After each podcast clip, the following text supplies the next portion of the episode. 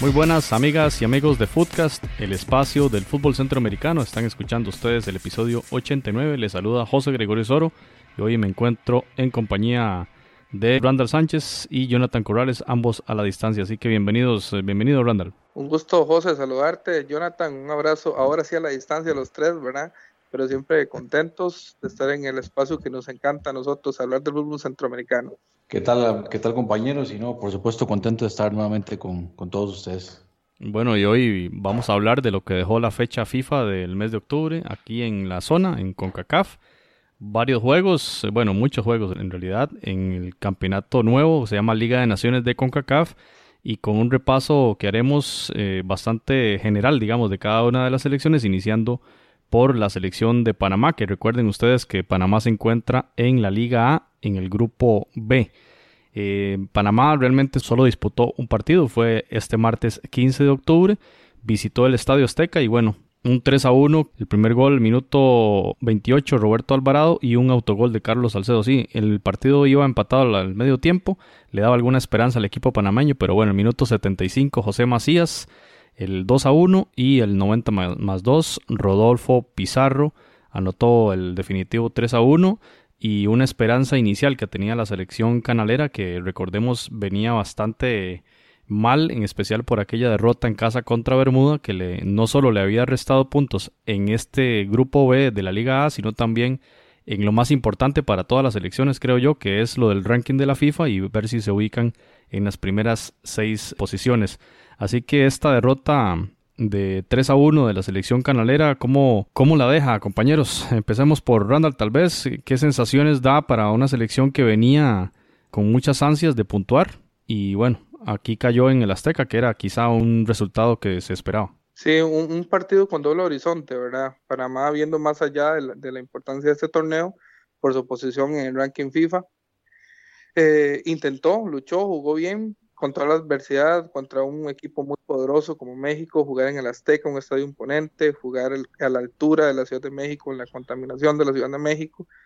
Y entonces era un resultado de alguna manera esperado, eh, no se esperaba más, digamos que México goleara a Panamá, porque Panamá tampoco es un mal equipo, pero también era presupuestable, como dijo aquel entrenador de la selección de Costa Rica, en algún momento era presupuestable también la derrota. Eh, doloroso por Panamá porque como lo dije al principio, están jugando un torneo de doble horizonte, ¿verdad? Ellos están pensando en su posición en el, en el ranking de la FIFA para llegar a la hexagonal, que cada vez lo veo más lejano y más que entraron otros actores en la disputa. Entonces creo que ya Panamá de alguna otra manera eh, sepulta sus esperanzas de estar en la hexagonal y también sabemos que es muy difícil clasificar al Final Four porque de este torneo porque ahí tiene enfrente a México que todavía en casa le pudo haber hecho un partido pero al haber perdido con Bermudas de local entonces también se dio mucho terreno en esto lástima por por Panamá que es un equipo que queremos mucho pero también hay que entender como lo dijimos en el episodio pasado es, un, es una selección que está empezando un nuevo ciclo después de haber alcanzado su máximo esplendor ya con la con la asistencia al mundial de Rusia y está empezando nuevos ciclos con un nuevo entrenador, tiene un buen técnico, esperemos que no se aburra, que esto sea proceso de crecimiento Panamá, que ahora va a tener que luchar por otra trinchera para llegar a ese hexagonal. Jonathan, el equipo de panameño prácticamente le queda un juego. Este partido será el 14 de noviembre en casa contra la selección de México. Selección azteca que tendrá dos partidos más y de momento va liderando el grupo con seis puntos. Tiene un partido menos que los otros contrincantes y ya, les lleva una ventaja de, de tres puntos y todo pinta que podría ser el representante de la Final Four para este grupo B, pero si vemos el caso canalero, podemos esperar alguna mejora en ese rendimiento de la selección panameña para poder eh, imaginar una victoria ante la selección mexicana en el Rommel Fernández, Jonathan. Yo diría que mm, la selección de Panamá está, digamos, en una encrucijada, porque, digamos, ya lo que es eh, Liga de Naciones, o más bien, ya lo que es la hexagonal prácticamente está eh, descartados, sin embargo, todavía tendrían algún tipo de oportunidades. Y yo no sé si van a querer luchar por ello, es decir, empezar a buscar eh, amistosos que les puedan eh, brindar un puntaje adicional a esas fechas FIFA de noviembre, es decir, empezar a, realizar partidos fuera de la, de la fecha FIFA, fuera de la convocatoria oficial, por lo tanto, eh, muy probablemente no podrían contar con, con todos sus, sus, jugadores. Y en lo personal, pues me deja muy preocupado porque, porque es una selección que a mí me, me venía gustando mucho, venía haciendo bien las cosas con, con los hermanos Valdés y a pesar de que no tenían todavía bien definido el tema del técnico y habíamos hablado del tema de la pues esa falta de preparación o de planificación todos esos riesgos ahora se ven materializados porque con la llegada del tolo gallego más bien la situación empeoró. Vemos que ya hay algunos jugadores que salieron de convocatoria y aún así la selección no ha logrado competir a este nivel, incluso con una selección de México cargada de jugadores sub-23. Entonces ni siquiera era la selección mayor mexicana, por lo cual Panamá deja todavía más, eh, más dudas, José.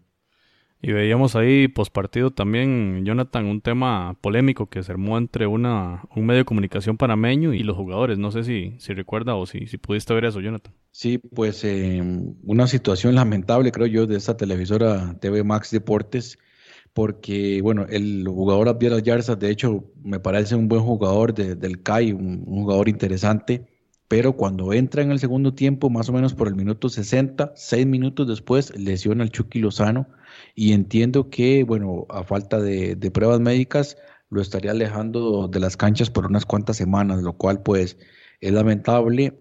Eh, la jugada sí, creo yo, un poquito pasado de, de tono, lamentable, sinceramente, el, el tuit de, de TV Max Deportes, donde dice textualmente: Abdiel Ayarza entró de cambio y sacó del partido a Irving el Chucky Lozano.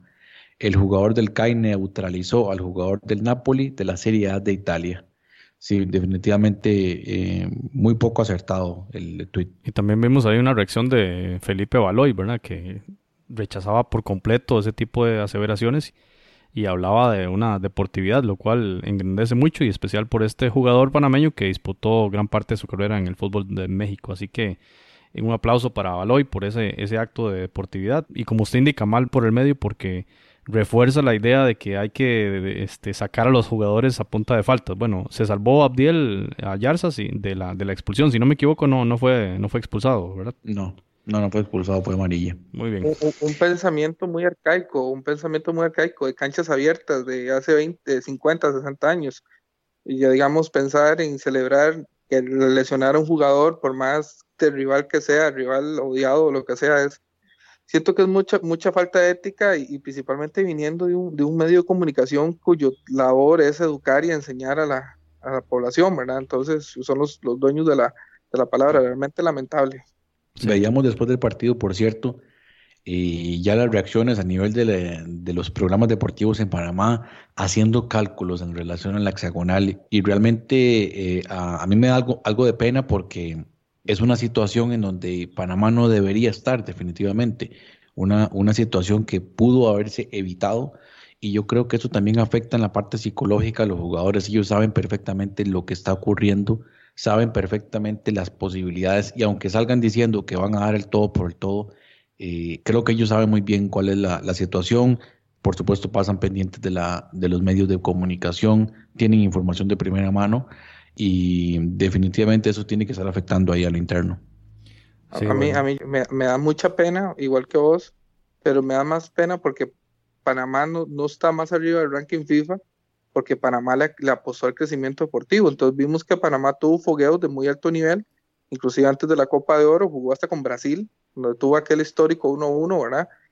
Y entonces ese crecimiento, que es lo que, por ejemplo, un entrenador como el Tata Martino critica con esta National League, por ejemplo, que los está limitando a jugar con rivales de menor categoría, digamos, le está pasando de paso factura a Panamá por querer, digamos, enfrentarse a rivales que le podían enseñar pero eso se traducía con malos resultados porque todavía sabemos que el fútbol panameño no está todavía a un nivel de élite o de subélite mundial. Entonces, el haber jugado estos fogueos contra equipos buenos, donde se dio lujo de perder, es lo que lo tiene en esta situación y es lo que a mí me da mucha pena porque entonces mejor le apostamos a jugar contra equipos malos para ganar puntos, que es lo que básicamente dice el Tata Martino cuando critica la National League. Bueno, no lo dice pensando en accionar porque ellos están requetasorados adentro, digamos, estás sacrificando el crecimiento por una cuestión de que tenés que tener buenos puntos en el ranking. Así es, bueno, vamos a pasar la página de este tema panameño y hablaremos en otros episodios, quizá el, el próxima fecha FIFA, ya cuando se defina todos estos clasificados a, la Liga de Naciones, a la Liga A, los que van a descender y demás, para ver ese, eh, esa evolución del ranking de la FIFA que determina esos espacios en hexagonal. Y vamos a pasar la página para hablar ahora de la selección de Honduras, que tuvo doble enfrentamiento. El 10 de octubre ganó de visita en Trinidad Tobago 0-2 y el día 13 prácticamente tres días de diferencia. También eso lo veía un poco raro, pasó en el caso costarricense también, una diferencia de días o de, tiempo muy, muy breve entre un partido y otro, pero bueno, eh, este partido en el Olímpico Metropolitano en San Pedro Sula, 1-0 gana la selección Catracha contra la selección de Martinica y esto le posiciona muy bien a la selección hondureña que ya está en la punta del grupo C de esta Liga A y de hecho es la única selección que ya clasificó al Final Four, ya está en la fase final, que hablaremos de esta fase final más adelante en este episodio.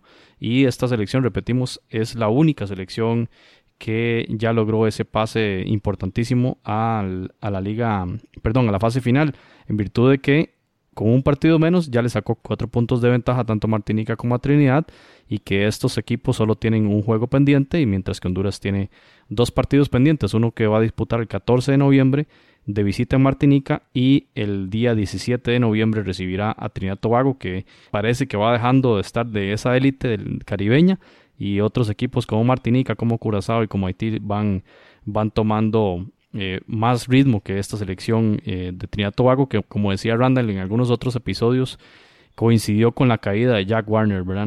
Hablando un poco de los partidos o de los anotadores, Brian Moya y Douglas Martínez fueron los anotadores de la selección hondureña en Trinidad Tobago y el partido contra Martinica en casa, un autogol de Romario Bartoley al minuto 4 prácticamente y si bien parecía en este juego que Honduras iba a golear, el equipo eh, de Martinica logró sostener el marcador e incluso tuvo algunas opciones ahí del empate, pero el partido, bueno, fue suficiente el 1-0 y repetimos, Honduras está en la punta de este grupo C de la Liga A. Y en resumen, una selección H que con Fabián Coito viene creciendo mucho eh, cinco partidos, cinco victorias. Después de aquel 4-0 en el que se lavó la cara en Copa Oro, vinieron los, las victorias eh, contra Puerto Rico, partido amistoso, y contra Chile, partido amistoso también, para luego estos dos juegos de Liga de Naciones enfrentarlos bastante bien contra Trinidad Tobago y Martinica. Para conocer más de este momento, de la selección hondureña. Contamos nuevamente con la participación de Julio César Cruz, nuestro compañero. Él trabaja para Diario 10 allá en Honduras. Y bueno, Julio, un placer contar con usted nuevamente. Queremos conocer su opinión sobre el balance de esta fecha FIFA para la selección hondureña. ¿Qué le dejaron estos partidos a la H? Bienvenido, Julio. Hola, ¿qué tal amigos? Eh, un gusto siempre compartir con ustedes, hablar de esto que nos apasiona tanto en cuanto um, al fútbol de selecciones y lo que dejó esta fecha FIFA de octubre, ahora pues esperarla de noviembre para ver qué nos depara.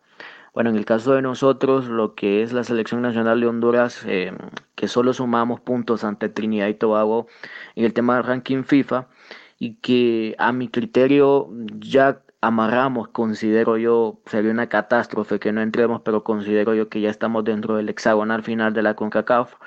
Nos encontramos en quinto lugar y con una ventaja considerable al sexto lugar que en este momento es Canadá. Canadá que por cierto le ganó a Estados Unidos y que sumó 18 puntos en el ranking y que desbancó a, a El Salvador. Ahora Canadá pues tocará esperar si, al final entran a ese hexagonal. Pero en el caso de nosotros, eh, efectivamente son cinco partidos consecutivos los que ha ganado nuestra selección bajo el mando del profesor Fabián Coito, un técnico que le ha venido dando seguimiento aparte de los jugadores que dejó Jorge Luis Pinto y que está incluyendo a otros futbolistas nuevos de cara al, al futuro. Él manejó la selección eh, sub-23 en los Juegos Panamericanos y está metiendo alrededor bueno, en el partido contra Martinica eh, hizo ingresar a seis jugadores que no tienen ni 10 partidos con la selección nacional cada uno de ellos y eso es muy bueno. Creo que va muy bien el proceso con el profesor Fabián Coito, contrario a otros en donde eh, por citarle ejemplos, Panamá y Costa Rica, creo que eso de nombrar técnicos, bueno, en el caso de Costa Rica lo que sucedió con Matosas va a costar un poco porque cuando un nuevo técnico llega a cierto país tiene que conocer la idiosincrasia, conocer jugadores y el profesor Coito pues ya lleva un tiempo considerable de trabajo. Entonces, eh, a nosotros nos está dando buena sensación por el hecho de que sigue rejuveneciendo a la selección nacional. Ya solamente hay dos jugadores en puestos específicos que, que son veteranos, el caso del lateral izquierdo, Emilio Izaguirre, y su suplente, que son jugadores arriba de los 31 años, y el central por izquierda, que es Maynor Figueroa, el capitán, que a pesar de sus 36 años tiene un nivel impresionante y no desencaja. Entonces, en términos eh, generales, es muy bueno lo que está haciendo la selección nacional, nos ilusiona, ya estamos clasificados a Copa Oro, estamos en el Final Four de la Liga de Naciones y pues eh, la verdad que estamos esperando ya con muchas ansias ese ese, esa eliminatoria que la veo bastante pareja. A Estados Unidos no lo veo bien, a Costa Rica no lo veo bien, México tiene una transición ahí de jugadores nuevos, así que la veo bastante pareja y, sinceramente que va, va, a estar muy pero muy buena esa, esa eliminatoria del Mundial. Footcast, el espacio del fútbol centroamericano. Muy bien, Julio, gracias por su participación y en relación con el rol que ha tenido Fabián Coito en la renovación de esas figuras de esta selección hondureña. Le pregunto a Jonathan si la H ya logró llegar a su mejor estado de forma de cara a esa fase final de Liga de Naciones y también a la eliminatoria, o bien eh, este proceso seguirá en crecimiento para la selección hondureña, Jonathan. Yo creo, y viendo los dos partidos, creo que es un equipo que viene en crecimiento, es decir, todavía no ha llegado a su tope máximo, viene haciendo bien las cosas, pero sin menospreciar el trabajo que está haciendo el profesor Coito, también hay que decirlo que el rendimiento de Trinidad y Tobago fue muy pobre. Es decir, por ponerle algunos números, Trinidad y Tobago ni siquiera tuvo un remate a marco en el partido que se jugó en el Hasley Crawford. Entonces ya, ya uno pensaría, bueno, por más trabajo defensivo y táctico que, que, hubiese hecho Honduras, el no recibir ni siquiera un tiro a marco, pues ya, ya nos dice mucho. Y en el partido contra Martinica, que como ya lo, lo indicaba eh, Julio César, lamentablemente no sumaba por el ranking FIFA por, por razones obvias, pero el partido en sí me parece que Honduras mostró buenas cosas, sobre todo de esos jugadores jóvenes que ya hemos eh, hecho mención en el programa, el caso de, Jonathan Rubio, Denil Maldonado, el, jugador, el defensor que viene haciendo muy bien las cosas, definitivamente una, una de esas eh, revelaciones, creo yo, en la saga defensiva. Y por supuesto, el jugador de Regina, Rigoberto Rivas, que eh, me parece un jugador bastante bueno, de mucha calidad en el medio campo, tiene pase a gol, tiene llegada, eh, tal vez no es un box to box, pero definitivamente le pone mucho sabor, mucho ritmo ahí en el medio campo, que si ustedes se ponen a revisar, tal vez en los últimos años y en estas últimas generaciones de Honduras, tal vez se centraba más en, el juego, en el juego directo, tratando de jugar a esas, de hacer jugar a esas torres en, la delantera, pero el, estilo empieza a cambiar un poco y empieza a tener un poco más de presencia en el medio campo, un poco más de, un poco más de posesión.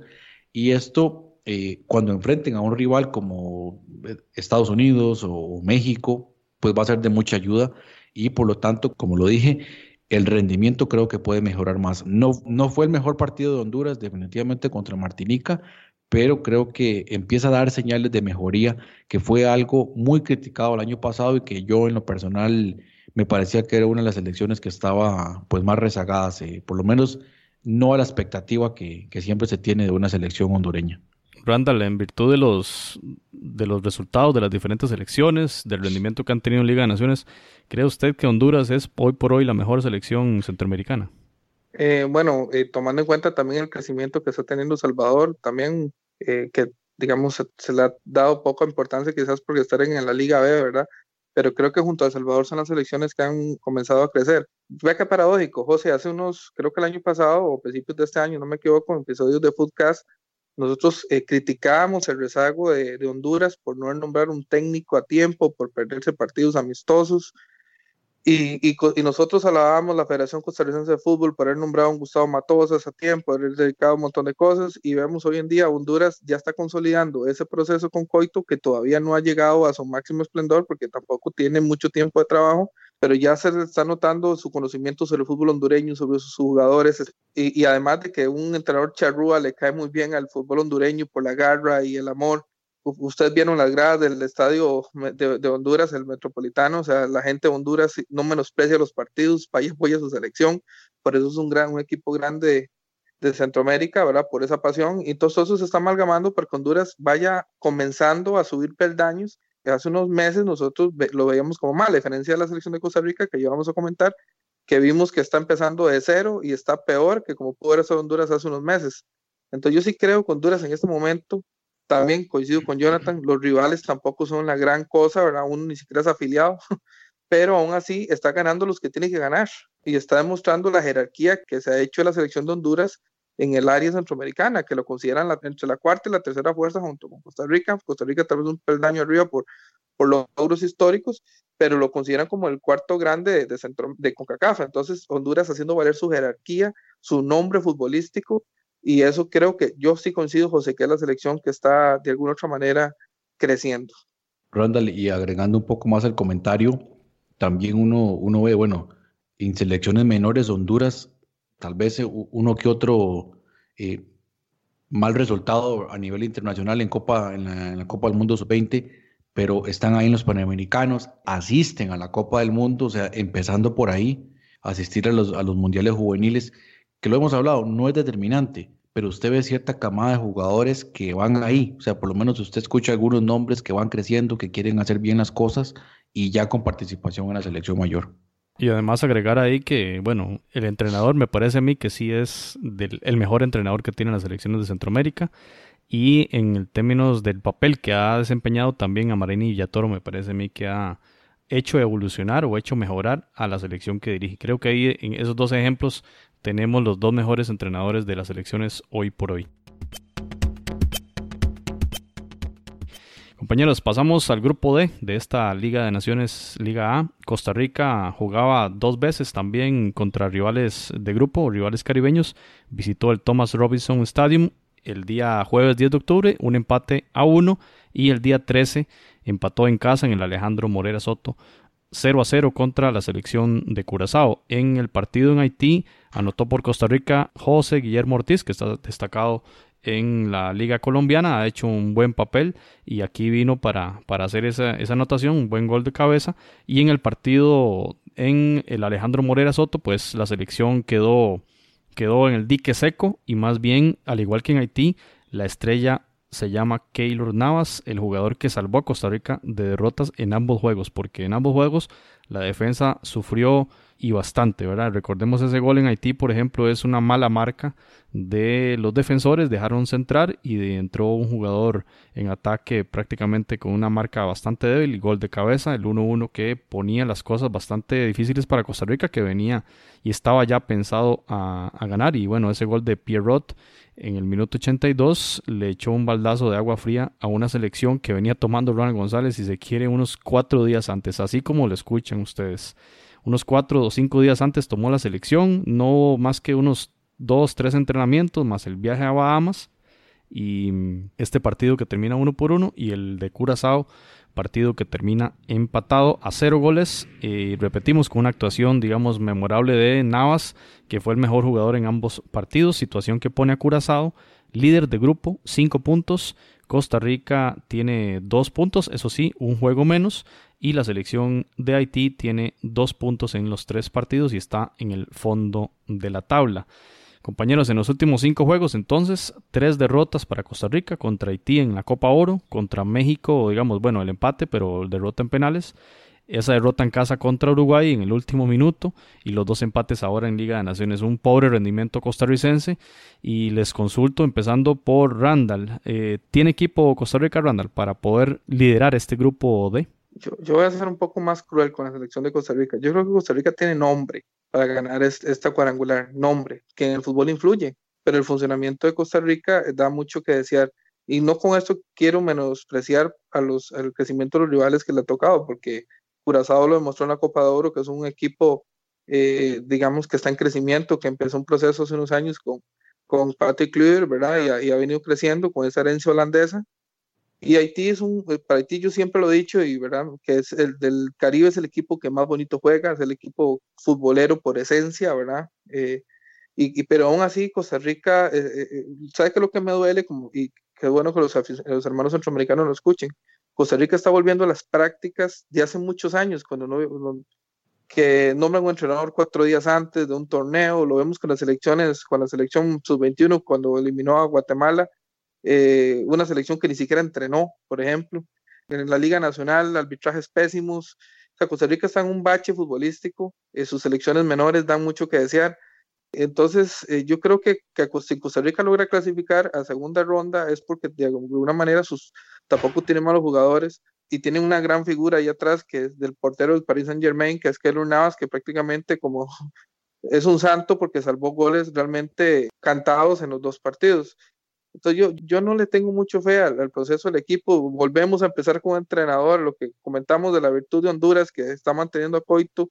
Y usted lo ve, por ejemplo, con El Salvador, con, con Carlos de los Cobos, que ya viene con un proceso. Vemos, por ejemplo, Guatemala con Amarini. Eh, ya tienen varios meses. Nosotros tenemos un entrenador que tiene cuatro días de tomar una selección y que tampoco tiene un gran cartel. Para mí, Costa Rica empezó a retroceder Número uno, desde que dejaron que el macho Ramírez se fuera, independientemente si la opinión pública no le perdona que no tuviera suerte en el Mundial de Rusia, ¿verdad? Porque de alguna manera Costa Rica venía con un estilo eh, de, fútbol, digamos, independientemente de los sistemas, que yo no tan experto en eso y me lo, va, me lo puede corregir, pero Costa Rica era un equipo, digamos, que era muy difícil romper ese, romper, romper esa línea defensiva a pasar al romanticismo de un Gustavo Matosas en su momento de querer jugar al ataque y divertir al equipo y ahora tenemos a un Ronald González que viene con una línea parecida. Entonces realmente eh, está desnudando realmente las carencias que tienen nuestros defensas y producto de ello que nuestra, nuestro gran héroe sigue siendo el portero del Paris Saint Germain, ¿verdad?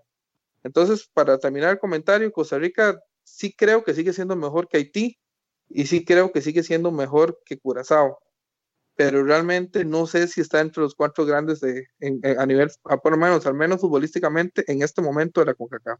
Jonathan, relacionado con este comentario de Randall, ¿qué tiene que hacer la selección en este mes para lograr una mejora eventual que lleve a un mejor funcionamiento del equipo y que le lleve a ganar a Curazao? ¿Qué necesita Ronald González para llegar a este punto? Bueno, primero tiene algunos retos importantes, empezando por la inactividad que van a tener la mayoría de jugadores costarricenses que participan en la MLS, que ya quedaron fuera de competición. Además de eso, eh, los jugadores que pues participan en otras ligas internacionales como en Europa o en Sudamérica que están teniendo poca o nula participación en sus clubes. Es decir, vamos a lo mismo, tienen jugadores tal vez de, nombre, tiene jugadores tal vez de buena calidad, pero en bajo rendimiento. Y eso definitivamente es una de las situaciones que se vio reflejado en, el, en esta doble jornada de Liga de Naciones, en donde pues definitivamente hubo un fracaso en esas dos participaciones, eh, más allá definitivamente del rendimiento que está teniendo Haití y Curazao, que yo sí pienso que hoy por hoy tienen mejor equipo, digamos a nivel de conjunto, están jugando mejor que Costa Rica en este momento por una serie de motivos. El, llevan meses trabajando juntos, el proceso que viene desde Copa Oro, desde más atrás, más bien desde la, la clasificación a Liga de Naciones, pues me parece que vienen haciendo bien las cosas. Ahora, en relación a su pregunta, primero que todo, tratar de hacer un plan eh, muy individualizado con, con, los jugadores, por eso que mencionaba, muchos vienen con muy bajo rendimiento, con muy poca participación en sus clubes, y eso va a afectar y Ronald González también eh, me parece que va a variar mucho la parte táctica porque en el caso de Matosas vimos que él exploró algunos eh, sistemas tácticos, no fue muy rígido en ese aspecto, probó varios modelos. El mismo Ronald González también en la gira por Sudamérica probó eh, un par de sistemas tácticos, pero yo creo que él va a apostar por ese 4-2-3-1 que le dio muy buenos frutos en el partido contra Curazao, al menos en unos minutos, unos, algunos destellos de buen fútbol en, la parte complementaria para tratar de reforzar ese medio campo, tratarle de dar más apoyo a un jugador como Celso Borges, apoyarse mucho en Venegas, que pues es increíble, pero ahora Venegas es uno de los jugadores que, que más pide la afición cuando hace exactamente un año, eh, a ese muchacho creo que hasta lo fueron a esperar al aeropuerto para gritarle cosas. Y cómo cambia, ¿verdad? Cómo cambia el tema, cómo cambia el rendimiento, cómo cambia la opinión pública muy fácilmente, porque sigue siendo el mismo jugador, sigue jugando bien. Tal vez ahora pues tiene la opinión a su favor.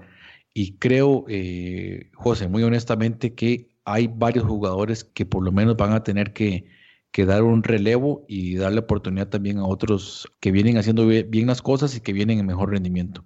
Bueno, y sí, lo decía Ronald González, que él no tendrá ahí a proteger a ninguna vaca sagrada y hablaba de matarse en la cancha, eh, hablándolo en función del rendimiento y del, esfuerzo que tendrían que hacer los jugadores, como lo reconocemos a José Guillermo Ortiz, ¿verdad? Que ahí lo mencionábamos en Twitter con, con Jonathan durante el partido, que a pesar de no ser eh, totalmente determinante, porque bueno, en el partido contra Curazao no, no pudo anotar, sí, digamos, demuestra y lo que mucho pide el público, esa garra y ese pundonor. Eh, recuerdo piques de 30 metros inclusive para ir a presionar a, un central o al portero. A veces uno se pregunta, bueno, ¿qué tan necesario es hacer ese desgaste? Pero lo cierto es que José Guillermo Ortiz lo hizo y creo que en ese tema al menos sí ha tenido la aprobación de la afición, pero la crítica siento yo que que iba mucho hacia Celso Borges, ¿verdad? Que nos parece que fue uno de los jugadores que tuvo el rendimiento más, más bajo. Y esto me lleva a otro comentario.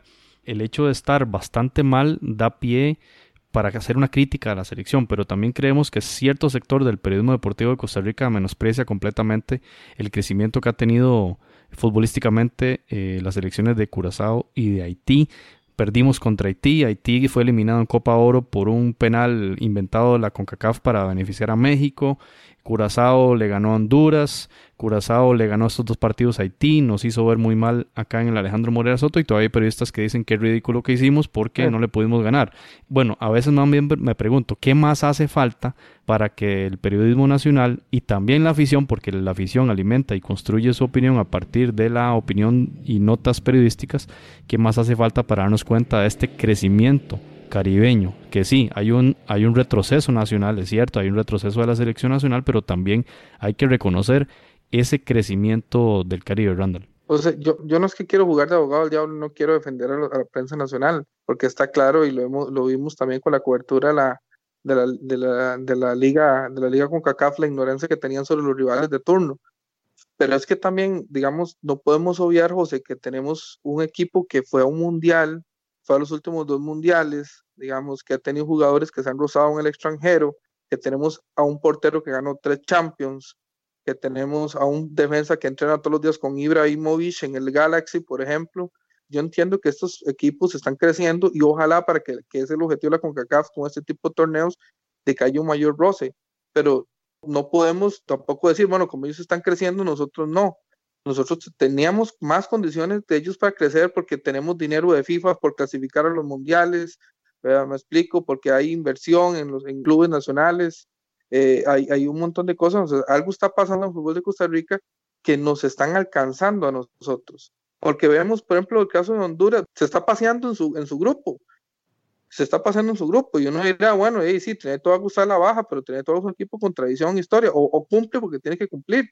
Pero la selección de Costa Rica tenía más posibilidades de crecimiento que estas selecciones y no lo está haciendo. Sus jugadores, como dice Jonathan, están en un muy bajo nivel. El Sobores ha jugado como tres partidos en, el, en, en lo que llevamos del, del, del, comienzo de los torneos en Europa y juega los torneos de Copa y a veces hasta de cambio. Entonces hay algo que sí hay que analizar, no sé, no creo que sea un asunto de ligas menores, yo creo que es más profundo, creo que es en toma de decisiones de los federativos, creo que ha sido en privilegios que han tenido ciertos jugadores, tiene que haber algo profundo porque estamos a decir, bueno, Haití y Curazao están creciendo y, y se lo reconozco y me encanta cómo juegan esos equipos, pero no tienen que estar, digamos, Costa Rica también tiene que haber crecido por sus experiencias internacionales. Lo que pasa a veces, Randall, es que, y tiene que ver un poco con lo que usted decía de, de Oscar Ramírez, viene un proceso, un proceso mundialista y de pronto decimos, eh, no, Oscar Ramírez, muchas gracias, váyase. Eh, prácticamente, prácticamente se le dice, eh, usted no hizo bien las cosas, no nos gustó lo que usted hizo, y viene un borrón y cuenta nueva, pero no es así, digamos, se adquirió experiencia.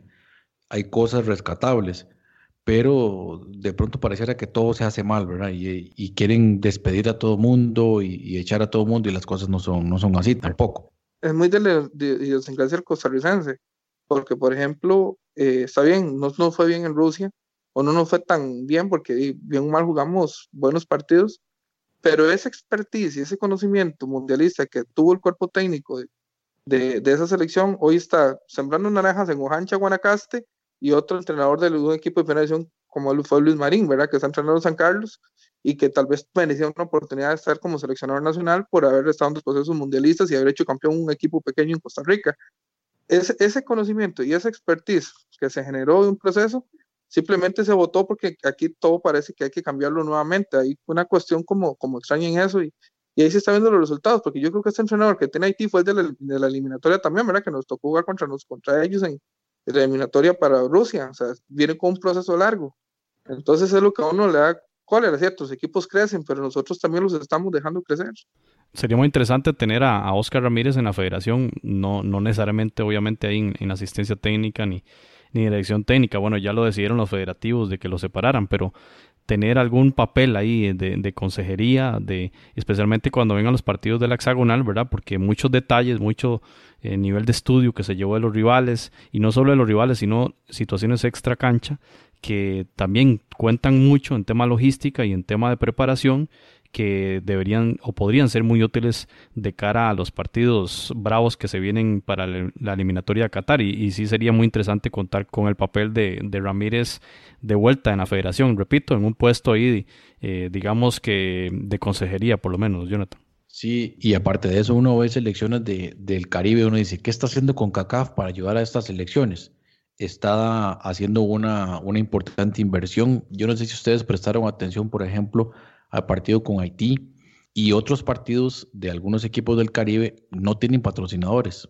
Las únicas vallas que usted ve es de CONCACAF. Ahí no hay apoyo de, la empresa privada y únicamente subsiste probablemente, uno, por el apoyo de CONCACAF y dos, mucho también viene de apoyo de federaciones hermanas, como en el caso de, de Curazao, que tiene el apoyo de la Federación Holandesa, los provee de equipo técnico, de, de balones, de, de, uniformes, hasta la preparación de los directores técnicos. Y a eso iba. Equipos del Caribe con menos recursos logran tener acceso a entrenadores en una fase de, de crecimiento en su carrera profesional, digamos, haciendo sus primeras armas, muchos de ellos a, nivel profesional, pero entrenadores con excelente preparación académica en, en Europa y eso también me parece que está haciendo la diferencia en esos aspectos, esos detalles que definitivamente el fútbol de Costa Rica se está quedando atrás. El fútbol de Centroamérica, Jonathan, y yo creo que ahí tiene que ver un, tema cultural y un tema especialmente de idioma, ¿verdad? Y de afinidad entre países. Por supuesto que los DTs nuestros son la mayoría de nuestros países, o en el caso hondureño, un entrenador de, Uruguay, pero estos equipos sí traen entrenadores europeos que tienen que ver también con el tema de, las colonias y el tema de las afinidades lingüísticas. Pero bueno, pasemos al, al otro grupo para, para, ir avanzando un poco, compañeros, en esto de la Liga de Naciones. En Liga B, la selección del Salvador está ubicada en el grupo A y tuvo doble enfrentamiento en esta fecha FIFA, el día 12, eh, visitó el estadio favorito de Jonathan Corrales, ese estadio en Montserrat 0-2, ganó la selecta, anotó el jugador favorito también de nuestro amigo Pablo Rodrigo González, el Fito, anotó al minuto 78 el 0-2, ya había anotado. El jugador favorito todo Salvador. Roberto Domínguez al 43 en el 0-1 y posteriormente eh, visitaba la isla de Santa Lucía, El Salvador venció también 0-2, nuevamente el Fito al minuto 68 y Juan Portillo al 88 puso el 0-2, así que ambas victorias por dos anotaciones tienen a la selecta en el primerísimo lugar del grupo B de la Liga B con 9 puntos. Le sigue República Dominicana con 7, Montserrat está con 5 y Santa Lucía en el fondo con un punto. El Salvador tendrá dos juegos, ambos son en casa, así que pinta a que eh, tendremos al Salvador en la Liga A para la próxima competición a la próxima Liga de Naciones. El partido será el 16 de noviembre contra Montserrat y el 19 en esa, en esa revancha que tendrá contra República Dominicana. Partidos importantísimos, ya lo veremos cuando veamos el tema del ranking de la FIFA. Qué mejor que escuchar a Pablo González para conocer de la actualidad de esta selección. Así que le damos la bienvenida a Pablo en este episodio 89 y le queremos consultar sobre las sensaciones de El Salvador, de estos seis puntos obtenidos en Liga de Naciones en esta fecha FIFA y además ese impacto en el ranking de ambas victorias. Así que bienvenido Pablo a Footcast. Hola amigos de Foodcast, qué gusto saludarlos nuevamente desde El Salvador, donde estamos viviendo una actualidad, yo iba a decir agridulce, pero luego eh, me parece que ha sido amarga. Me parece que ha sido amarga porque si bien es cierto se han logrado seis puntos importantes que ponen como líder del grupo al Salvador, eh, al final, esa victoria de Canadá contra Estados Unidos en la Liga A han hecho que la selecta por primera vez desde que se anunció el nuevo formato de eliminatorias baje del sexto al séptimo puesto y actualmente eh, ha perdido su lugar eh, como una posible clasificación hexagonal final que da tres boletos directos. Entonces, es una sensación amarga, si bien es cierto ya la selección, a pesar de las dos victorias, había salido muy criticada por su funcionamiento, por el planteamiento del técnico Carlos de los Cobos, por el desempeño del equipo. A pesar de las victorias, la selección, hay que decir, ha jugado mal. No ha sido esa selección solvente y superior ante rivales con todo el respeto que merecen Montserrat y Santa Lucía, ante rivales de menor nivel.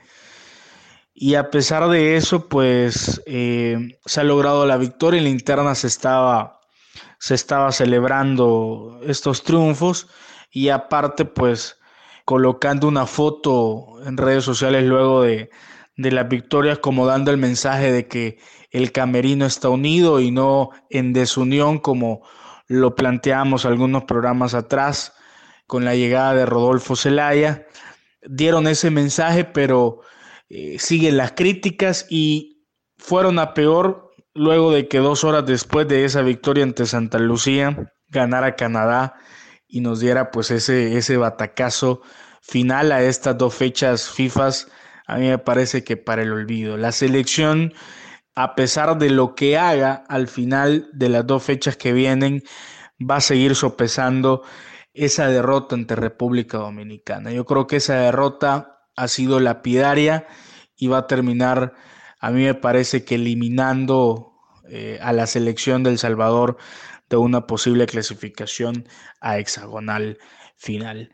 Como les decía, eh, Carlos de los Cobos sigue recibiendo críticas, Muchos piden la cabeza del técnico, no están satisfechos con lo que ha mostrado, con su planteamiento, no ha levantado, sigue sin levantar la selección desde su derrota ante Honduras en Copa de Oro, no levanta y pese a que hubo muchísimas variantes en estas fechas FIFA, ya sea por lesiones o ya sea por, por suspensiones, la selección sigue sin mostrar el funcionamiento solvente que nosotros, que nosotros queremos ver. Hoy por hoy, por ejemplo, con sus dos principales perseguidores para clasificar a un hexagonal final, dígase Canadá y Curazao, hoy la selección está futbolísticamente muy por debajo de ellos. Entonces, si hablamos de, de funcionamiento, si hablamos de volumen futbolístico, El Salvador no merece clasificar a hexagonal Matemáticamente todavía hay posibilidades, pero futbolísticamente a mí me parece que no tiene en estos momentos la calidad, la capacidad, sí el potencial, pero no la calidad y el nivel en estos momentos para ser competitivo en una posible hexagonal final. Así que lo que le queda a la selección es buscar nuevamente ganar los dos partidos, hay puntos, lograr seis puntos en los próximos dos fechas FIFA de noviembre y pensar de que Canadá solo tiene un solo compromiso en la próxima fecha y que Estados Unidos pues resurja de ese bajo nivel que también está mostrando el equipo de las barras y las estrellas y pueda ganarle a Canadá, que el equipo canadiense reste puntos y El Salvador pues con esos poquitos puntos que está logrando por ganarles a, a equipos de menor posición en el ranking y por supuesto de menor nivel con todo el respeto que se merecen Montserrat y República Dominicana, que al final, por más que sea un equipo con poca tradición, por más que no sea favorito ante la selección, hoy a la selecta con esa victoria que lograron de local eh, allá en Santo Domingo, con esa victoria eh, hoy tiene prácticamente entre las cuerdas a la selecta eh, salvadoreña de cara a la eliminatoria mundialista. Así que prácticamente a mí me parece que la selección va, a lograr su boleto directo a Copa de Oro. Creo que eso no, no, no hay ningún inconveniente. Pero queda entonces por ver si la selección, uno, mejora en, el, en lo futbolístico, dos, logra retomar su sexta posición a nivel matemático y tres, si el proceso de Carlos de los Cobos continúa, porque ya dijo eh, Hugo Carrillo, el presidente de la Federación Salvadoreña de Fútbol, que si la selecta no clasifica al hexagonal, el técnico mexicano eh, se va a ir porque hay una cláusula en su contrato que dice que si la selecta no clasifica al hexagonal, eh, el proceso de, de, Carlos de los Cobos finalizaría. Así que esa es la actualidad de la selección de El Salvador. Vamos a ver lo que se viene y lo vamos a seguir analizando, por supuesto, aquí en Foodcast. Un saludo grande, amigos, y hasta pronto. Footcast, el espacio del fútbol centroamericano. Muy bien, muchas gracias Pablo por su análisis y de verdad que es sorpresivo lo que usted menciona de Carlos de los Cobos, porque uno dice, bueno, qué interesante, acaba de ganar dos juegos en el Caribe, va de primer lugar en el grupo y a pesar de eso ya se habla de la destitución de Carlos de los Cobos eh, si no clasifica a la hexagonal por supuesto que era el, objetivo primordial. Y bueno, Jonathan, entonces respecto a este tema que menciona Pablo, ¿qué tan fuerte es este golpe para la selecta el haber bajado al séptimo puesto del ranking de la FIFA en el tema con CACAF?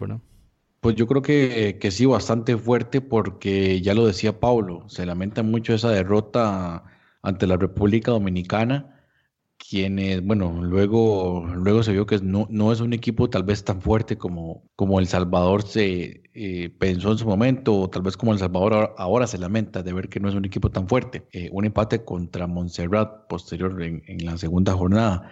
Pero, pero sí, una, una lamentable situación que vive El Salvador porque nuevamente si nos, si nos ponemos a revisar eh, cómo estaba el ranking FIFA hace hace unos meses era súper favorable y ahora la situación se pone cuesta arriba. Sí, por lo menos la clasificación a la Copa de Oro está asegurada, la participación o el ascenso a la Liga A también prácticamente asegurada, pero lamentablemente la clasificación a la hexagonal es donde está muy cuesta arriba en este momento, ya superados por Canadá.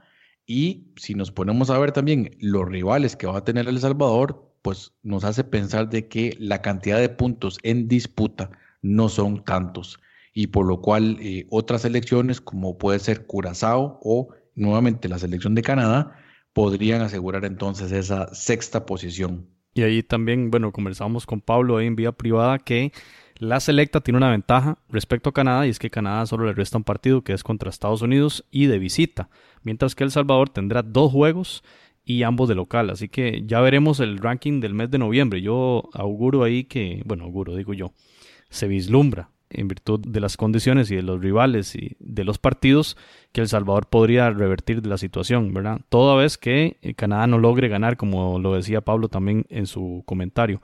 Eh, Randall, qué increíble esto del Fito, ¿verdad? Porque uno se pone a pensar en la autoridad de un entrenador que primero no quiere que venga un jugador que es clamado por la afición que venga y ya una vez que viene pues anota. En esta fecha hizo eh, un gol en cada juego, así que muy importante el aporte de un delantero como el Fito Zelaya. Yo creo que en un episodio, creo que fue previo al Mundial de, Rusia, yo una vez hice un comentario de que los jugadores cracks eh, siempre tienen que ser tomados en cuenta porque son diferentes. Son jugadores diferentes, eh, por algo tienen un nombre por algo tienen un prestigio. Y este jugador, Fito, Fito ha demostrado ser un jugador de alta calidad, ¿verdad? Ha demostrado ser un, un, jugador, digamos, que está en el nivel de los mejores jugadores de Centroamérica, pero es un jugador realmente muy inteligente y, y realmente con unas condiciones muy buenas. Entonces, yo siento que y es lo mismo que está pasando, y voy a volver, perdónenme hermanos, si regreso al tema de Costa Rica, lo mismo que pasa en Costa Rica con Brian Reese, por ejemplo, que la gente lo sigue pidiendo, porque queramos o no hacen diferencia. Yo creo que El Salvador es, digamos, ahora que comentan esto de Carlos de los Cobos, eh, me parece lamentable. Me recuerda una vez cuando Costa Rica jugó contra Argentina, un amistoso, y, Ricardo, y la gente le reclamó a Ricardo golpe porque no le ganamos a la Argentina, ¿verdad? Y Ricardo golpe dijo, ¿quiénes somos? Fue de una manera muy arrogante, y dice, ¿quiénes somos nosotros que hemos ganado? O sea, yo creo que Carlos de los Cobos está haciendo un, buen trabajo con la selección de Salvador ya lo hizo en su primera etapa, que él, que creo, si no me equivoco, es el que renuncia, pero él, digamos, está haciendo un buen trabajo, ¿cierto? Tuvieron un traspié, perdieron con República Dominicana, un resultado totalmente inesperado, pero está sacando sus faenas, digamos, si usted lo ve, lo que hablamos de Honduras también, El Salvador está ganando sus rivales donde tiene que ganarles, o sea, y, poco a poco se está acercando a estar en la Liga A, el, próximo National League. Si, no quiero ofender lo que voy a decir, ya que El Salvador estuviera en la hexagonal, eh, los clasificados eran una sorpresa, porque nadie lo esperaba, todo el mundo esperaba que Panamá estuviera encima, que estuviera Canadá y algunas otras selecciones. Pero lo que tal vez ha marcado a El Salvador, y eso lo estuve viendo en un programa de, de, comentario muy bueno que hay en El Salvador, que es que el problema es que El Salvador gana, eh, a los equipos que les ganó, genera muy pocos puntos en el ranking. En cambio, Canadá le está ganando a Estados Unidos. O sea, ellos tienen la, mala suerte, por ejemplo, que Canadá, después de treinta y pico años, le gana a Estados Unidos un, partido y que Curazao viene y empata en Costa Rica, por ejemplo. Entonces, digamos, no, no son cosas que dependen de ellos estar abajo en la hexagonal. Es que, digamos, de alguna otra manera, los rivales con los que están enfrentando no, no les están generando suficiente puntaje para estar ahí, pero están ahí. O sea, uno no esperaba El Salvador, eh, incluso creo que escuché un comentarista de, ese programa que decía que para ellos el mundial era llegar a la hexagonal. Imagínense, entonces, para un equipo que ha estado, digamos, en el ostracismo o ha estado escondido por muchas décadas, porque El Salvador fue el primer equipo que clasificó a los dos primeros mundiales, que ahora esté mostrándose nuevamente, eh, besando una hexagonal, más bien eso habla muy bien del, del proceso que se está trayendo y, de los fogueos que jugaron y que también sacaron sus resultados en su momento. Entonces sería lamentable que el salvadoreño pierda su piso y crea que podrían estar mejor cuando Carlos de los Cobos está haciendo un proceso muy bueno, tiene conocimiento del área, tiene conocimiento de, del país y un, y un, montón de detalles más y tiene una formación muy buena. Y no, no juega tan mal, no juega tan mal definitivamente en la selección de El Salvador contra Montserrat, sí, pues hay que decirlo, eh, Montserrat no tuvo su mejor partido, pero también alabar las cosas que hace El Salvador, es decir, a, pesar de que era superado tal vez en altura, en fortaleza física, en el juego físico, supo manejar el partido, supo sacar ventajas de, las cosas que tiene. Contra Santa Lucía tal vez no fue un partido tan lucido, pero bueno, al final de cuentas saca el resultado y se mantiene ahí a las expectativas. Lamentablemente esa derrota contra República Dominicana es, sigue siendo catastrófica y también recordando eh, pues eh, la partida de Nelson Bonilla que no, pidió no ser más convocado con la selección y que también le abre la puerta al Fito, al Fito Zelaya para tener mucho más participación e ir recuperando su, su nivel, ¿verdad? Porque definitivamente no estaba pasando por, por su, su mejor forma física. Por lo que puedo leer de algunos comentarios y opiniones que ha dado Pablo acá, y de lo que uno lee en la prensa salvadoreña, eh, quizá es un tema de estilo de juego y la preferencia salvadoreña respecto a este en la selecta. Tal vez algo similar a lo que acaba de explicar eh, Randall y, Jonathan respecto a Oscar Ramírez, En Costa Rica, un juego más recatado, un juego más conservador, más pensando en dejar el cero atrás y no tanto en ese juego más ofensivo, más de media cancha y de toque que caracteriza al fútbol de Salvador, si no pensemos en la media cancha de la Alianza, ¿verdad? Quizá por ahí puede ir eh, la cosa a un tema más de, de gusto y preferencia futbolística. Pasemos al tema de la selección de Nicaragua, grupo D de esta Liga B. Nicaragua jugó dos partidos el día 11 de octubre, le ganó 3 a 1 a Dominica y el segundo juego ganó 0-4 también a la selección de Dominica. Sí, le, goleó, hizo más goles de visita que lo que logró en el Estadio Nacional. Así que muy bien, especialmente esa actuación, doblete de Carlos Chavarría en el partido en Nicaragua y doblete de Byron Bonilla, jugador del Saprissa, en el juego en el Caribe, en la, en la isla de Dominica. Así que un, un par de victorias muy importantes que le ponen ya con siete puntos también favorecida por una victoria sorpresiva de San Vicente de las Granadinas en Surinam lo cual este, acortó las distancias en el grupo y a falta de dos fechas queda todo abierto para ver quién consigue la primerísima posición en ese grupo que ya tiene como elemento fijo que Dominica no va a salir de ese cuarto puesto. Así que la selección de Nicaragua muy bien en esta fecha FIFA y tendrá los dos juegos de cierre el día 15 de noviembre contra San Vicente y las Granadinas de visita y el partido creo yo, más importante de todos, el 18 de noviembre en Managua contra la selección de Surinam. A mi parecer, la selección a vencer en este grupo. Vamos a ver cómo le va al equipo de Henry Duarte, que al menos en esta fecha FIFA mostró una recuperación. Y para conocer un poquito más sobre esta recuperación de juego, el funcionamiento de la azul y blanco, vamos a escuchar a Virginia Lobo. Ella es reportera de Canal 6 de Nicaragua y Virginia, sea bienvenida a nueva cuenta a Foodcast. Nos interesa entonces conocer qué pasó en esta fecha FIFA y por qué Nicaragua presentó una cara muy distinta de la que mostró hace algunas semanas eh, y que la mantienen ahora con vida en, este, en esta Liga de Naciones. Bienvenida, Virginia. Hola, hola, saludos. Eh, siempre gracias por la oportunidad de poder compartir un poco el fútbol nacional.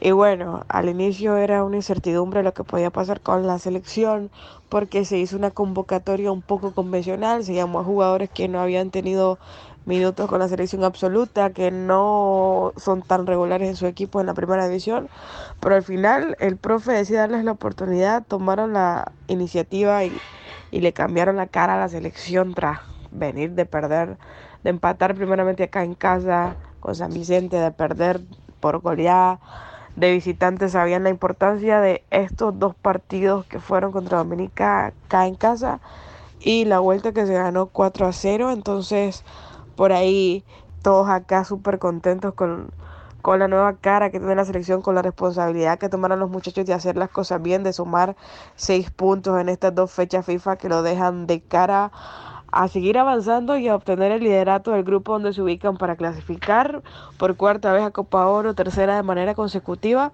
Eh, los cronistas y la gente acá en Nicaragua anda feliz por estos buenos resultados que se han tenido y esperamos que consigan obviamente los seis puntos que tienen en los partidos eh, que le restan para tratar de posicionar más y de mejorar a la selección, contentos con los relevos generacionales, con el funcionamiento que ha tenido la selección en estos últimos dos partidos y esperando por supuesto más. Gracias Virginia. También preguntarle qué tanto cambió la azul y blanco si la comparamos con aquel 6 a 0, esa derrota estrepitosa en Surinam, mm, y mientras que ahora logró sacar estos seis puntos contra Dominica. Eh, ¿Ese cambio a qué se debe? ¿Jugadores? Eh, ¿Cambio de estrategia? ¿Cambio se, se debe al tema del rival. ¿Cómo podemos entender este cambio tan enorme en el rendimiento de la selección pinolera? Se manejan muchas cosas. Eh, el resultado estrepitoso ese del 6-0 en contra. Al final hubieron, o hubo más bien, una convocatoria totalmente distinta, como se los decía anteriormente. Los muchachos que están ahora como que retomaron la senda del triunfo, eh, cambiaron la actitud de cara a aquel partido. Para muchos que Nicaragua llegaba confiada ante Surinam, eh, un partido muy complicado en un campo donde al final no conocían, Surinam dio la sorpresa, los agarraron mal parados en par de ocasiones, en el primer tiempo creo que empezó como con un 3 a 0, después no pudieron o no supieron levantar cabeza en ese encuentro el funcionamiento es diferente, la alineación es diferente. Muchos jugadores que estuvieron en ese partido ya no están en la selección. Eh, al final fue decisión del profesor, eh, la alineación y el planteamiento táctico de cara a estos otros encuentros cambió un poco el funcionamiento igual y sobre todo la actitud de los muchachos. Eh, a nosotros en lo personal no nos sorprende tanto porque sabemos que Nicaragua es capaz de muchas cosas. De repente en los últimos torneo nos hemos estado enfrentando mucho a, este, a esta isla, que al final tienen un juego, un estilo de juego bastante similar todos. Por tanto, ya Nicaragua sabe de repente cómo jugarle. Unos son más fuertes que otros, evidentemente. Pero sí, ese 6-0 contra Surinam golpeó mucho y va a ser muy importante el partido de vuelta acá, del Estadio Nacional, donde Nicaragua tiene que ganar sí o sí, buscar cómo sumar esos tres puntos también. El apoyo de la afición acá en casa va a ser súper importante, así que nosotros esperamos que desde acá en Nicaragua la gente y la afición cumpla para respaldar a la selección y ahora que ya se enfrentó a este Surinam que lo goleó 6-0 en el partido de ida, pensar en la variante que puede utilizar el profesor de cara a ese partido para contrarrestar las fortalezas que tienen los de Surinam y a esperar que la selección siga manteniendo ese ritmo que hasta el momento ha tenido. La lesión de Juan Barrera para muchos era muy mala porque pensaron que Nicaragua no iba a poder eh, no iba a poder funcionar sin él pero ya ven que sin Juan se anotaron cuatro goles eh, muchos están asumiendo el papel de líderes yo lo decía en la transmisión de repente no necesitas tener una estafeta de capitán para ser líder dentro del terreno de juego la experiencia y la combinación de experiencia de jugadores eh, ya veteranos con juventud ha sido súper importante y todos están enfocados en el mismo camino que, que es trabajar en pro de la selección. Bueno, Virginia, muchas gracias. Como siempre, le agradecemos, eh, le agradecemos mucho sus valiosos aportes al programa y, por supuesto, las opiniones y las noticias que nos trae usted del fútbol eh, nicaragüense. Gracias. A la orden siempre, de verdad, gracias a ustedes por el espacio, por la oportunidad siempre para hablar un poco de nuestro humilde fútbol acá en Nicaragua. Eh, siempre a la orden y a toda la disposición para poder seguir compartiendo con ustedes. Así que a todos. Usted está escuchando Footcast, el espacio del fútbol centroamericano. Bueno, compañeros, cerramos este tema de Liga de Naciones hablando de la selección guatemalteca. Estamos hablando de la Liga C, estamos en el grupo C y bueno, Guatemala tuvo solamente un encuentro, lo disputó en Anguila y ganó 0-5, ni más ni menos. Así que Guatemala viene con un paso muy fuerte, una victoria que le pone bastante bien en la tabla, nueve puntos, ya prácticamente todavía no está matemáticamente ganadora del grupo por un tema de gol diferencia, pero le resta el partido contra Puerto Rico. Recordemos que en la ida o en el partido en la isla puertorriqueña, este, la selección chapina ganó 0-5, así que vislumbramos por supuesto una victoria, una goleada en el Doroteo Guamuch Flores. Y en este partido en Anguila, de nueva cuenta, Eddie Danilo Guerra otra vez hizo gol, el jugador del que nos habló la vez pasada, Minor Mazariegos, jugador del Municipal, que va bastante bien ahí en la tabla, así, este, compañeros. Así que les consulto eh, matemáticamente, como ya indicábamos, Guate no está clasificado de primero del grupo, pero parece todo indicar que pasará a la Liga B en la próxima edición. ¿Qué podemos analizar de esta gestión de Amarini y Villatoro desde que tomó las riendas de la selección chapina, Jonathan? Yo creo que un cambio bastante importante, sobre todo a nivel de la mentalidad, que era algo que, pues, una de las principales situaciones que tenía que enfrentar Guatemala después de tanto tiempo de falta de competición internacional y lo veíamos en, algunos partidos, bueno, aquel famoso partido amistoso que lo, ¿se acuerda José que lo estuvimos observando contra El Salvador? Uno decía, bueno, definitivamente a Guatemala le falta todavía mucho camino por recorrer, pero ya uno empieza a observar síntomas de mejoría y, la aparición de estos jugadores como Marvin Ceballos, Danilo Guerra, eh, Alejandro Galindo, Jonathan Márquez, es decir, eh, jugadores que empiezan ya a tomar la batuta de de cierta manera, para decirlo, de una nueva generación, una, nueva camada de futbolistas que están intentando llevar a Guatemala a buen puerto. Creo que la clasificación a la Liga B, un buen paso, por lo menos me parece que Guatemala no estaba para, para la Liga C, obviamente pues una situación, por una situación extradeportiva, pero ya en la Liga B vamos a ver qué tal le puede ir y definitivamente también importante que pueda asegurar su espacio en la Copa en la Copa de Oro, que tiene un camino un poco más difícil, por supuesto, porque para clasificar a Copa de Oro tiene que jugar el repechaje, no tiene otra vía, pero eh, esperamos que, que pueda clasificar. Randall, ¿cuánto bien le ha hecho la selección chapina el haber ya los clubes de este país estar en competición internacional, en Liga de Campeones, como lo hizo el Guastatoya en el primer semestre, y ahora el Comunicaciones, también el Guastatoya en Liga CONCACAF. ¿Cuán bien le ha hecho entonces a la, a la selección el que estos jugadores participen de esta competición internacional de clubes? Sí, primero quiero decir que Jonathan me quitó las palabras de la boca, porque yo también creo que la Liga C no es un lugar para Guatemala. Guatemala es un histórico también del área, eh, un histórico inclusive de CONCACAF, que con la mala suerte que no, no ha clasificado mundial, pero, pero tiene una historia muy rica hasta de olímpicos y, de grandes jugadores en su liga. Entonces yo creo que Guatemala no podemos, bueno, en el caso antes de responder la pregunta, juzgar todavía el buen nivel de, de Amarino Villatoro, ¿verdad? Por eso que Guatemala no lo puse como la selección de mayor crecimiento dentro de, Centroamérica, porque sigue en una Liga C donde eh, indudablemente Guatemala es superior. Ya podemos evaluar, digamos, el crecimiento del fútbol guatemalteco ya cuando entra a su Liga B, donde creo que todavía es un equipo grande estando en la Liga B.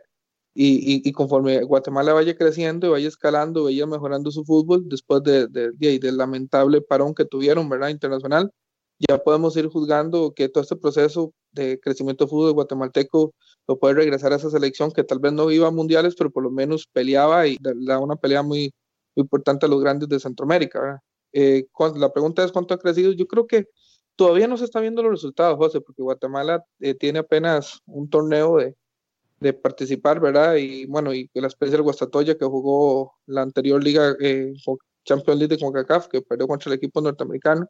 Pero yo creo que poco a poco se va a ver. Por ejemplo, ya vimos cuando, volviendo a ese tema, que, que el Comunicaciones le hizo un muy buen partido al Olimpia y por condición física no, no le dio para competirle más. Todos esos, todos esos procesos de crecimiento y aprendizaje en competir fuera de las áreas, fuera de las fronteras guatemaltecas, le va a dar un crecimiento muy importante a sus, a sus jugadores. Entonces yo creo que conforme ya los equipos guatemaltecos se vayan asentando más de nuevo a competir internacionalmente, en este tipo de torneos, eso también se va a proyectado en una selección que la mayoría de sus, de, sus jugadores vienen de la liga local, ¿verdad? Entonces yo sí creo que, que, sí se está empezando a ver, pero todavía no, hay que darle más tiempo al despertar de Guatemala, porque Guatemala apenas está como, y vamos a ver ya el verdadero crecimiento, ya tal vez en la siguiente Liga B, o en las mismas clasificaciones al repechaje del campeonato mundial. Entonces yo creo, démosle tiempo todavía, pero creo que están trabajando bien la gente que conoce Villatoro, creo que incluso trabajó con Johnny Chávez aquí en Costa Rica, eh, dicen que es un entrenador muy inteligente, muy estudioso, muy actualizado y creo que ese conocimiento le puede ayudar a crecer mucho la selección. Ahí veremos el crecimiento también cuando veamos el tema del ranking de la FIFA. Compañeros, cerramos aquí el repaso de los resultados y el análisis del estado de forma de las selecciones de Centroamérica en esta Liga de Naciones y ahora hablemos un poquito de esa fase final y esta fase final recordemos que es para los equipos ganadores de grupos de la Liga A. Y se jugará en junio 2020. Van a jugar una fase de semis. Los perdedores de esas semis van a jugar un partido por el tercer lugar. Y los ganadores, por supuesto, van a jugar la final. Así que, según el tema de fecha FIFA, a los equipos que pasen a esta fase final tendrán la fecha FIFA de marzo 2020 para eh, disputar libremente sus, sus, juegos, así como se hacía antes de, de, la existencia de Liga Naciones, tal, digamos, fogueos contra selecciones de mayor rango, así como Tata Martino le está pegando gritos en cada conferencia de prensa en función de esta crítica a la Liga de Naciones. Hablemos un poquito de lo que es el reglamento. Y bueno, ya la experiencia que acabamos de pasar en Liga con CACAF, de no leer el reglamento, le jugó una mala pasada a mucha gente. Revisemos un poquito qué se viene para esta eh, fase final o como le llaman Final Four bueno, en el reglamento dice en, uno de los incisos sobre el sorteo, van a clasificar cuatro equipos, los ganadores de cada uno de los grupos de eh, esta Liga A. Y de esos cuatro equipos se va a sacar como una tabla de posiciones. Así como imaginemos la tabla que se hizo para Liga con CACAF. Así van a establecerse los lugares del 1 al 4 y en función de algunas de algunos elementos, por supuesto, los puntos obtenidos, la diferencia de goles, la cantidad de goles marcados y otros elementos de desempate, se va a determinar cuáles van a ser el orden de esos cuatro ganadores de grupo de Liga A. Van a jugar entonces el número uno de esa tabla contra el número 4 y el número 2 contra el número 3. Esos van a ser los partidos de semis.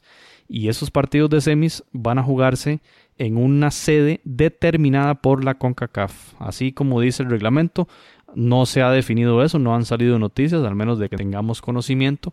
No sé ustedes a dónde piensan que puede jugarse esto. O sea, uno, ¿a qué se le viene la cabeza de una vez? Compañeros. Obvio, Estados Unidos, en el estadio, estadio de fútbol americano con 80 mil mexicanos. ¿Hay alguna duda? ¿Hay, alguna duda a, este, a estas alturas? La única que falta es saber si va a ser en el Azteca, nada más. Bueno, compañeros, ese partido semis no va a tener tiempo extra, va a irse en caso de empate directamente a los tiros de penal y la final sí va a disputarse con tiempo extra en caso de haber empate.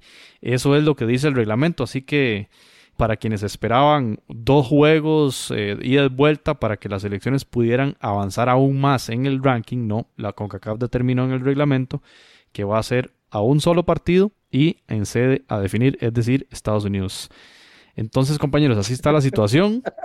Y eh, José, ahí lo que quedaría por definir es tal vez si México va a salir con camiseta verde o negra. Tal vez es lo que queda todavía muy en bien, disputa. Muy bien. Y ahora pasamos al tema de goleadores de esta. ¿Y en qué minuto le pitan el penal? Sí, bueno, no, ahí se habló hace poco que va a salir el VAR. Vamos a ver cuándo se va a implementar el VAR. Para la hexagonal. Bueno, para, la hexagonal. Entonces, Liga de Naciones, ya, ver, ya sabemos quién va a ganar. Compañeros, eh, goleadores de la Liga de Naciones. Vamos a verlo por liga, ¿verdad? Naki Wells, eh, uno de los favoritos también de Jonathan, jugador del Queen's Park Rangers, es jugador de Bermudas, tres goles, goleador junto a Junior Hoylet de Canadá, Juan José Macías de México y Weston McKinney de Estados Unidos. Tres goles lideran esa tabla de Liga A. En la Liga B está el máximo goleador de toda la competición, Leófilo Vlitter, que ya lo mencionó Jonathan en episodios anteriores, jugador de Surinam que trabaja para un club de la Liga de Chipre. Y en la Liga C, el máximo goleador, Eddie Danilo Guerra, seis goles, que ya lo también habló sobre Danilo Guerra, nuestro compañero Minor Mazariegos, jugador del Municipal, y daba cuenta ahí de las. Una de las curiosidades era que entró de cambio en aquel partido de despedida famoso del Pescadito Ruiz, que es uno de los históricos, ahora que Randall hablaba de este tema de la selección chapina. Así que esos son los goleadores. Ahí por si Jonathan también quiere contratar a alguno de ellos para alguno de los de esos fichajes bomba que, que vas a hacer, Jonathan. No sé si Leófilo Blitter de calza para los presupuestos de algún club centroamericano. Sí, yo, yo creo e, es otro que hay que conseguir el, el número del, del representante. En este momento, Leófilo Blitter juega con el Aris Limasol de, de Grecia y bueno, sería un buen fichaje. 20 años, señores. El problema de Jonathan es que se llena de delanteros. Ah, creo que ese, ese equipo va a ser entrenado por Walter Centeno, que les gustan los equipos desequilibrados. fútbol total, diría yo, de Jonathan, solo ataque nada más. Jonathan, tal vez si nos, si nos explica un poquito la dinámica de clasificación de Copa Oro, por lo menos de cómo se están ubicando los, los equipos en función de los resultados y las tablas actuales de Liga de Naciones. Exacto, porque tal vez la clasificación es un poco compleja o, por lo menos va a ser compleja para las elecciones, sobre todo que vengan de la Liga C. Pero de la Liga A está totalmente claro. El primero y segundo lugar van a clasificar directamente a la Copa de Oro. El tercer lugar va a tener que jugar un repechaje. Y ahorita voy a llegar al tema del repechaje porque eso que quede tercer lugar de la Liga A va a tener que esperar. ¿Por qué? Porque viene lo de la Liga B el primer lugar va a clasificar directo a la Copa de Oro, pero el segundo lugar va a jugar repechaje.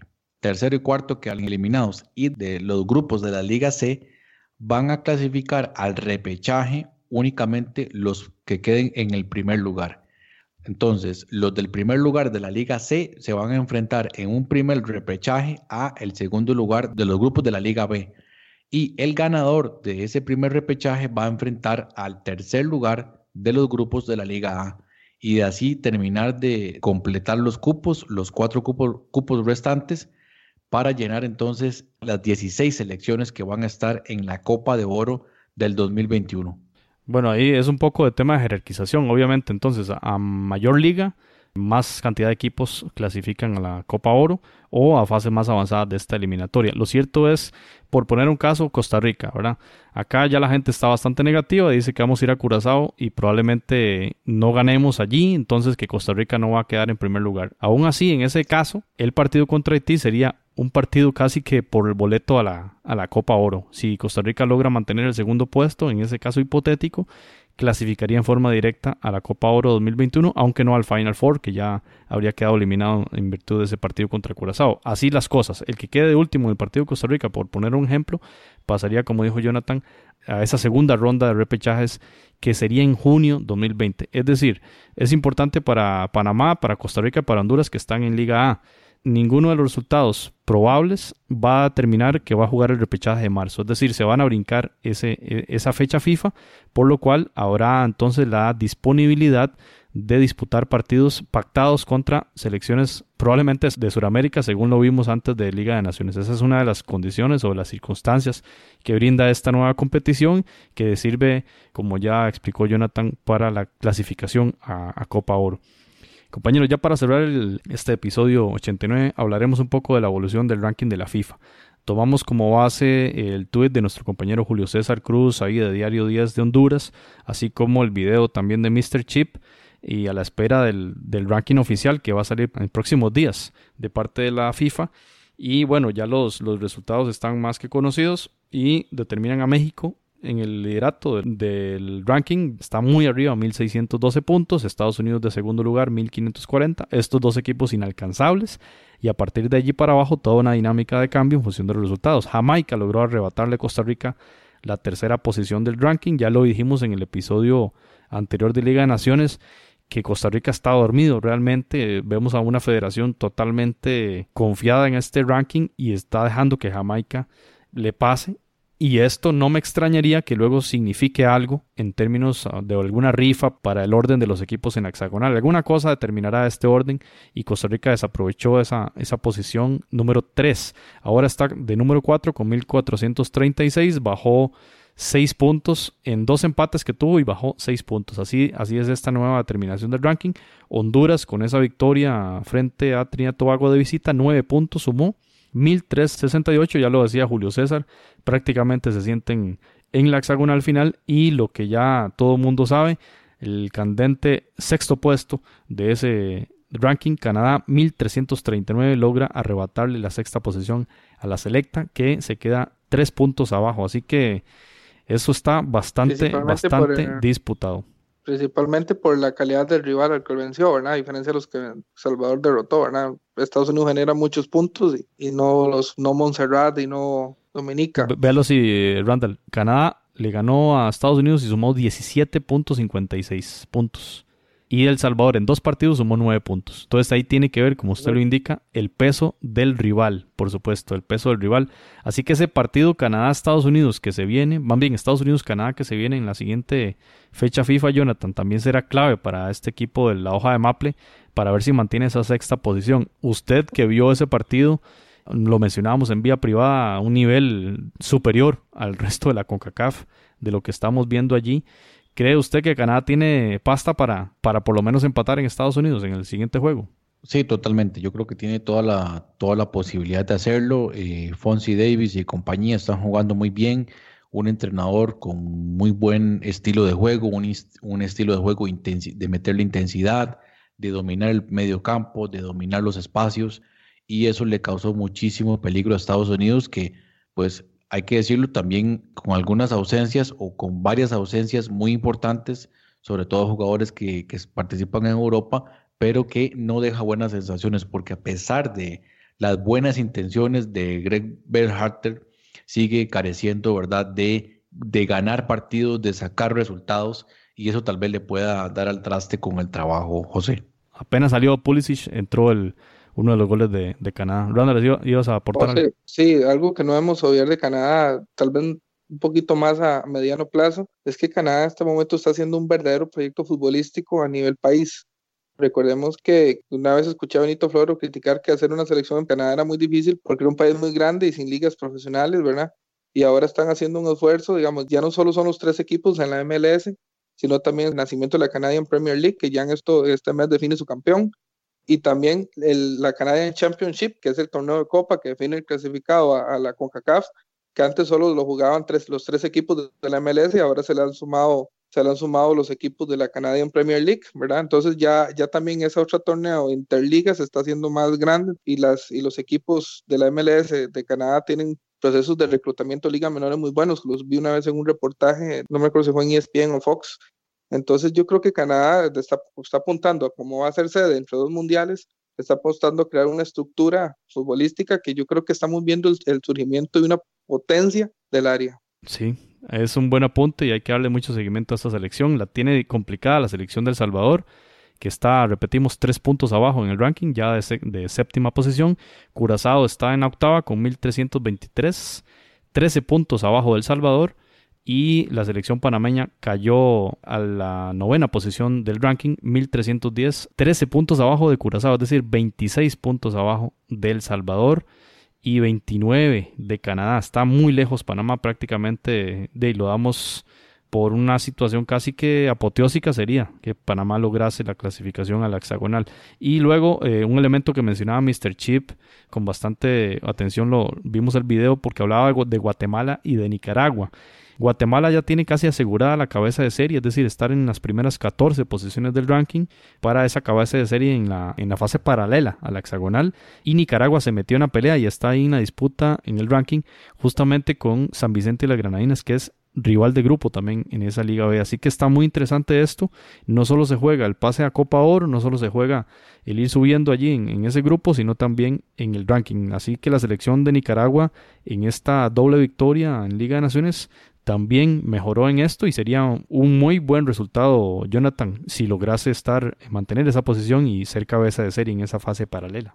Exacto, y también mencionar eh, como detalle importante que en el caso de la selección de Nicaragua fue de las selecciones que más puestos subió en este último ranking de la FIFA, falta hacerse oficial, estaría subiendo aproximadamente 10 posiciones. Y en el caso contrario, por ejemplo, que hablábamos de la derrota sorpresiva de Surinam, que está en el mismo grupo de Nicaragua, de las selecciones que más puestos descendió, 8 puestos después de esa sorpresiva derrota contra San Vicente y las Granadinas. Y también como detalle negativo, en el caso de las selecciones que están en el top 50, Costa Rica es de las, de las selecciones que más puestos bajó, cuatro. Como detalle negativo, definitivamente, eh, una selección costarricense que viene definitivamente en picada. Caída libre. Caída libre Costa Rica. Sí, Randall. Ya, digamos, yo sé que ya estamos contratiempo, pero ustedes como, como, miembros de la Federación de Panamá, ¿qué decisión tomarían? ¿Se la jugarían con hacer fogueos con equipos de mayor puntaje para jugársela ganar y superar o, jugar con equipos de menor ranking para sumar por lo menos uno, dos, tres, cuatro puntitos?